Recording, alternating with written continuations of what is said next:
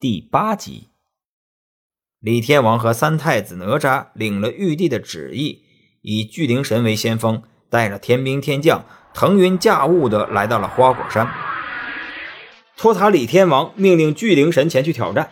巨灵神来到了水帘洞外，看见许多妖魔鬼怪在那舞枪弄棒的，就大声喝道：“你们快去告诉弼马温，我是天上的将领。”如今奉了玉帝的旨意前来捉拿反贼，让他快点出来受降。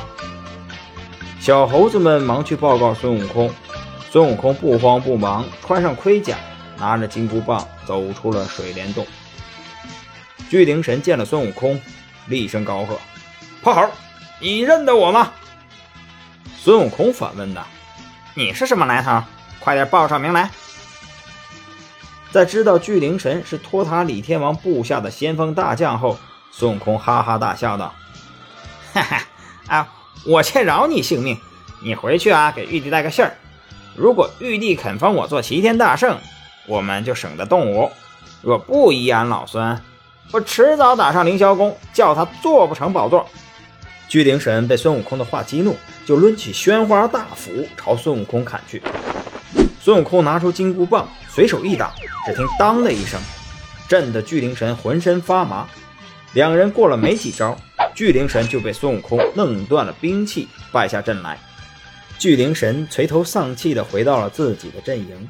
气急败坏的李天王要将巨灵神推出去斩首。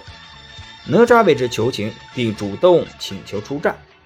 李天王应允了，也答应暂且放过了巨灵神。孙悟空打败了巨灵神。正准备回水帘洞，忽然哪吒杀了过来。孙悟空仔细一看，发现哪吒还是个孩子，就嘲笑哪吒是乳臭未干的小毛孩。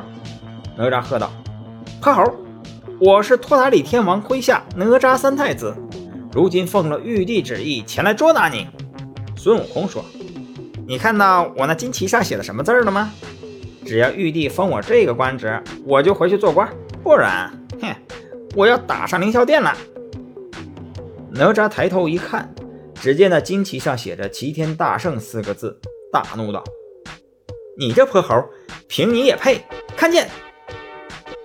孙悟空笑嘻嘻地说：“看你是个小孩，我让你，我站在这里不动，随你砍。”哪吒一听，气得大喊一声“变”，马上变出三头六臂，手持斩妖剑、砍妖刀。缚妖索、降妖杵、绣球、火轮等六样兵器，狠狠地朝孙悟空打去。孙悟空不甘示弱，也随即喊了声“变”，也变成了三头六臂，六只手持着三根金箍棒，抵住哪吒的六件兵器。两人大战了几十回合，不分胜负。哪吒见不能取胜，又显出神通，把六件兵器变成千千万万件兵器，朝孙悟空打去。孙悟空也不敢怠慢，喊了声“变”，变出许多金箍棒，两人又站在了一起。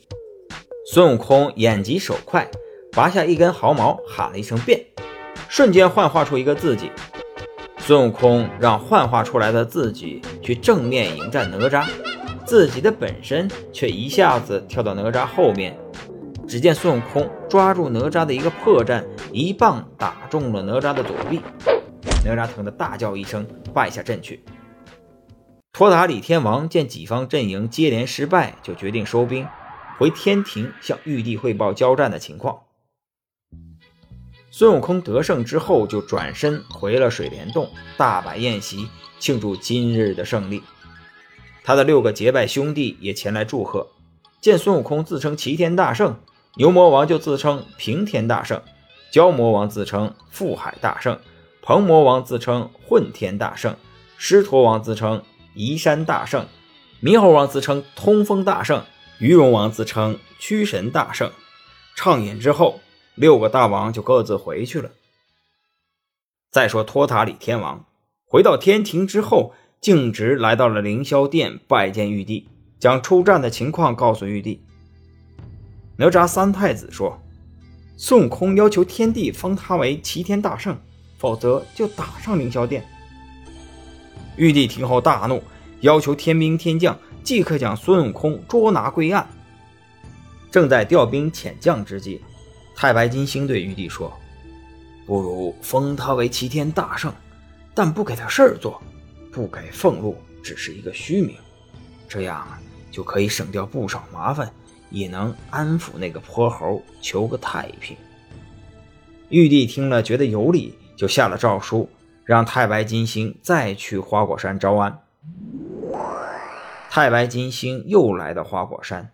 但这次没有之前那次那么好的待遇了，他是被几个小猴用刀枪压着进去的。等到见了孙悟空，太白金星就先说了一番好话，然后拿出玉皇大帝的诏书说：“呃，玉皇大帝本来是要准备再派大将捉拿你，但是经过我的劝谏，他决定封你作为齐天大圣。”特意让我，请你上天庭接受册封。孙悟空大喜，就跟着太白金星上天庭去了。孙悟空和太白金星来到凌霄殿，玉皇大帝果然封孙悟空做了齐天大圣，还在蟠桃园的旁边造了一座齐天大圣府，又送了两瓶御酒、十朵金花，吩咐孙悟空好好做官。不要惹是生非了。孙悟空谢过玉皇大帝，便到大圣府去了。进府之后，就直接将两瓶御酒打开，与众人畅饮了一番。本集播讲完毕，感谢您的收听。